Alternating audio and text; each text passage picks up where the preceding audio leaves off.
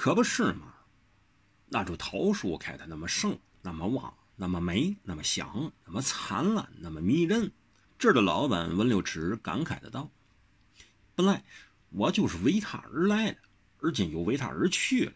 他就是我店子里的要害。”王小石当然听不明白他的意思，但却颇能领会他的感伤。温六池是和三姑大师一起走过来的。三姑大师在那儿看一束桃花时，脸面也十分桃花。他似乎看得痴了、醉了。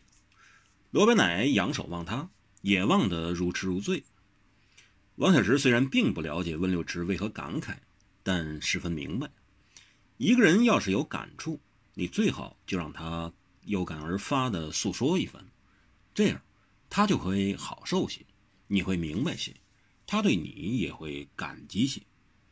大家都好的事，不妨做，而且该多做。王小石此计的原则是：该做的就做，该说的就说。从前他还年少，许多事未明未懂，他的原则是：该学的就学，该进的就进。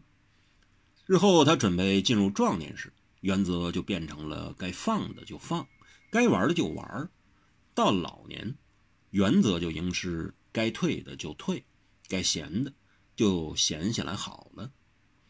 人每个时期该做那时期的事，时候到了不去做就会追悔，时机未到却硬要做，做了也无味。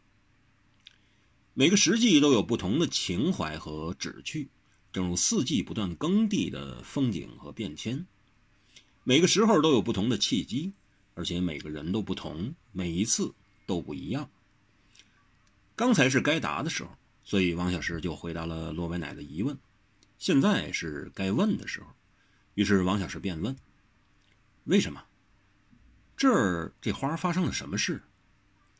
温六池悠然反问：“你觉得这桃花有何特别之处？”王小石深深吸了一口气。用力眨了眨眼，仿佛这就不止把这株桃花的香味吸进肺里，还把它的艳姿也关入了眼帘内。如此便可永志不忘，身心记取了。然后他以刚才温六池的口吻说：“这株花开得特别盛，特别旺，特别美，特别香，特别艳，特别灿烂，也特别迷人。”他以温六池的语调如此形容，是因他知道。唯其如此，才能迅速勾起温六池的深刻感受，以致产生契合共鸣，使对方更能说出他心里想说的话。果然，温六池道：“这花儿是很出色，它除了花开特别多、特别旺、祥、盛、艳之外，还有一个奇事儿。”温小石问：“什么奇事？”温六池道：“它开的是桃花。”当然了。它是桃花树，开的当然是桃花，总不成开成桂花吧？温六池又道：“但它长的是梨子。”王小石叫了起来：“什么？”温六池重复：“他开桃花结梨子。”王小石一时难以置信：“有这等事？”温六池道：“确实，我就是看中这桃花在此地开的如此盛艳，结的又是一锅。”所以才在此地设店。万石极为同意。看来这确是风水宝地，才只有奇花异果。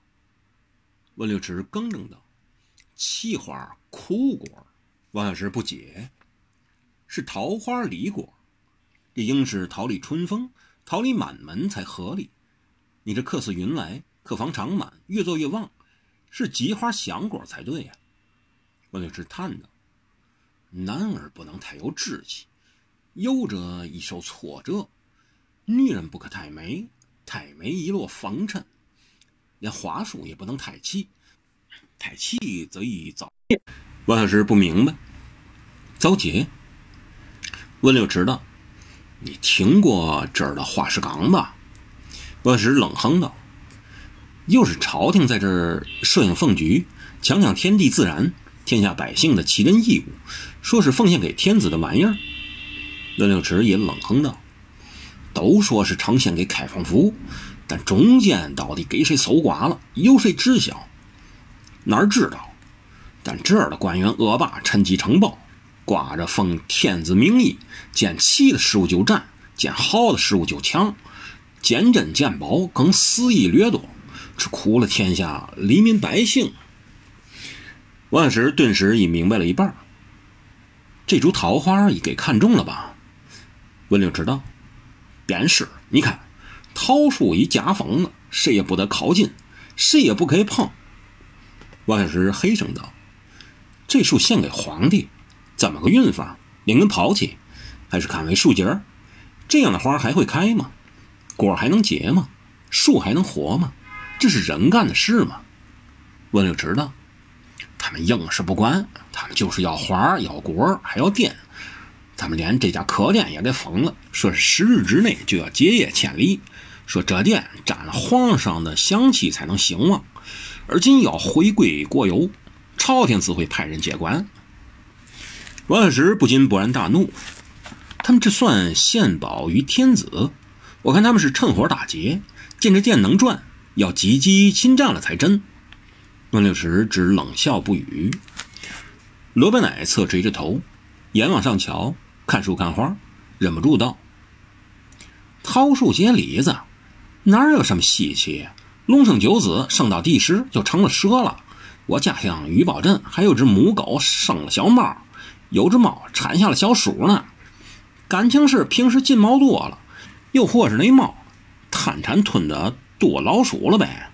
这树使得这风电结业，到底是香物宝树还是惹祸的东西呢？文六知道，我这算好的了，至少先敬后兵，在拉文村里。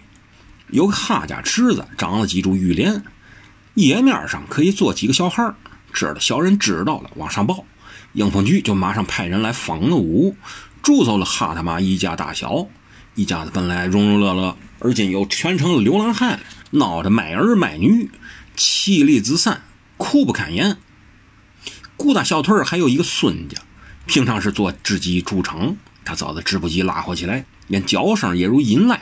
动听过人，人称他为孙娇吉，就因为他女儿闺房里种了一株吊兰，长于高空之中，全不沾泥土，只遭镜湖长锤，吸大气水阳而存活。应风局的主面父子一见得喜，马上派人来封了那株兰。见孙家女儿漂亮，也掳走了，说是献给皇上。孙娇吉忍不下来，说了几句胡话，便给格杀当堂了。一家子也从此破业，所以这些义务说来只是原来事物的变脸，是像物还是不像，可也难说的紧呐。万石道，我们这一路来也听闻了、目睹了不少惨事，你说的至少还真有保物义务，但这一代许多人家可能只结怨于小人，可以只因有人要强取豪夺，便让人以献成天子之名。进行掠夺侵害之事，真是不可胜数啊！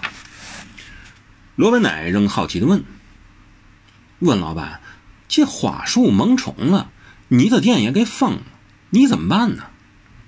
温六直嘿声一笑：“天大地大，那儿缺不得，只是心里舍不得。我已为人说情，要真的是无悔还余地，那就一走了之，留恋也于事无补了。”说着的时候，只听一阵簌簌连声，院子里好像有什么掠过似的，可以来自天上，又自来自地下传来。大家听不仔细，但却觉余香仍在。三人心中惊异，温六直目入院落，忽然咦了一声，目中充满了感慨与感情。万石与罗白乃随而望去，只见院镜花香，除了一地嫣红的。西施落花之外，也没有什么特别之处。虽而以询问的目光投向温六池，温六池笑了一下，笑容甚为感伤苦涩。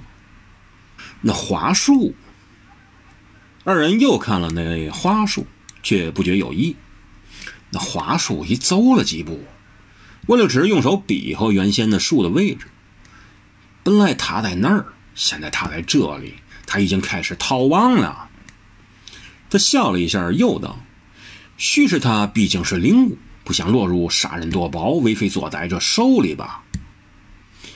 三人望着院子里的桃花，有的震动，有的惊诧，有的郁然不乐。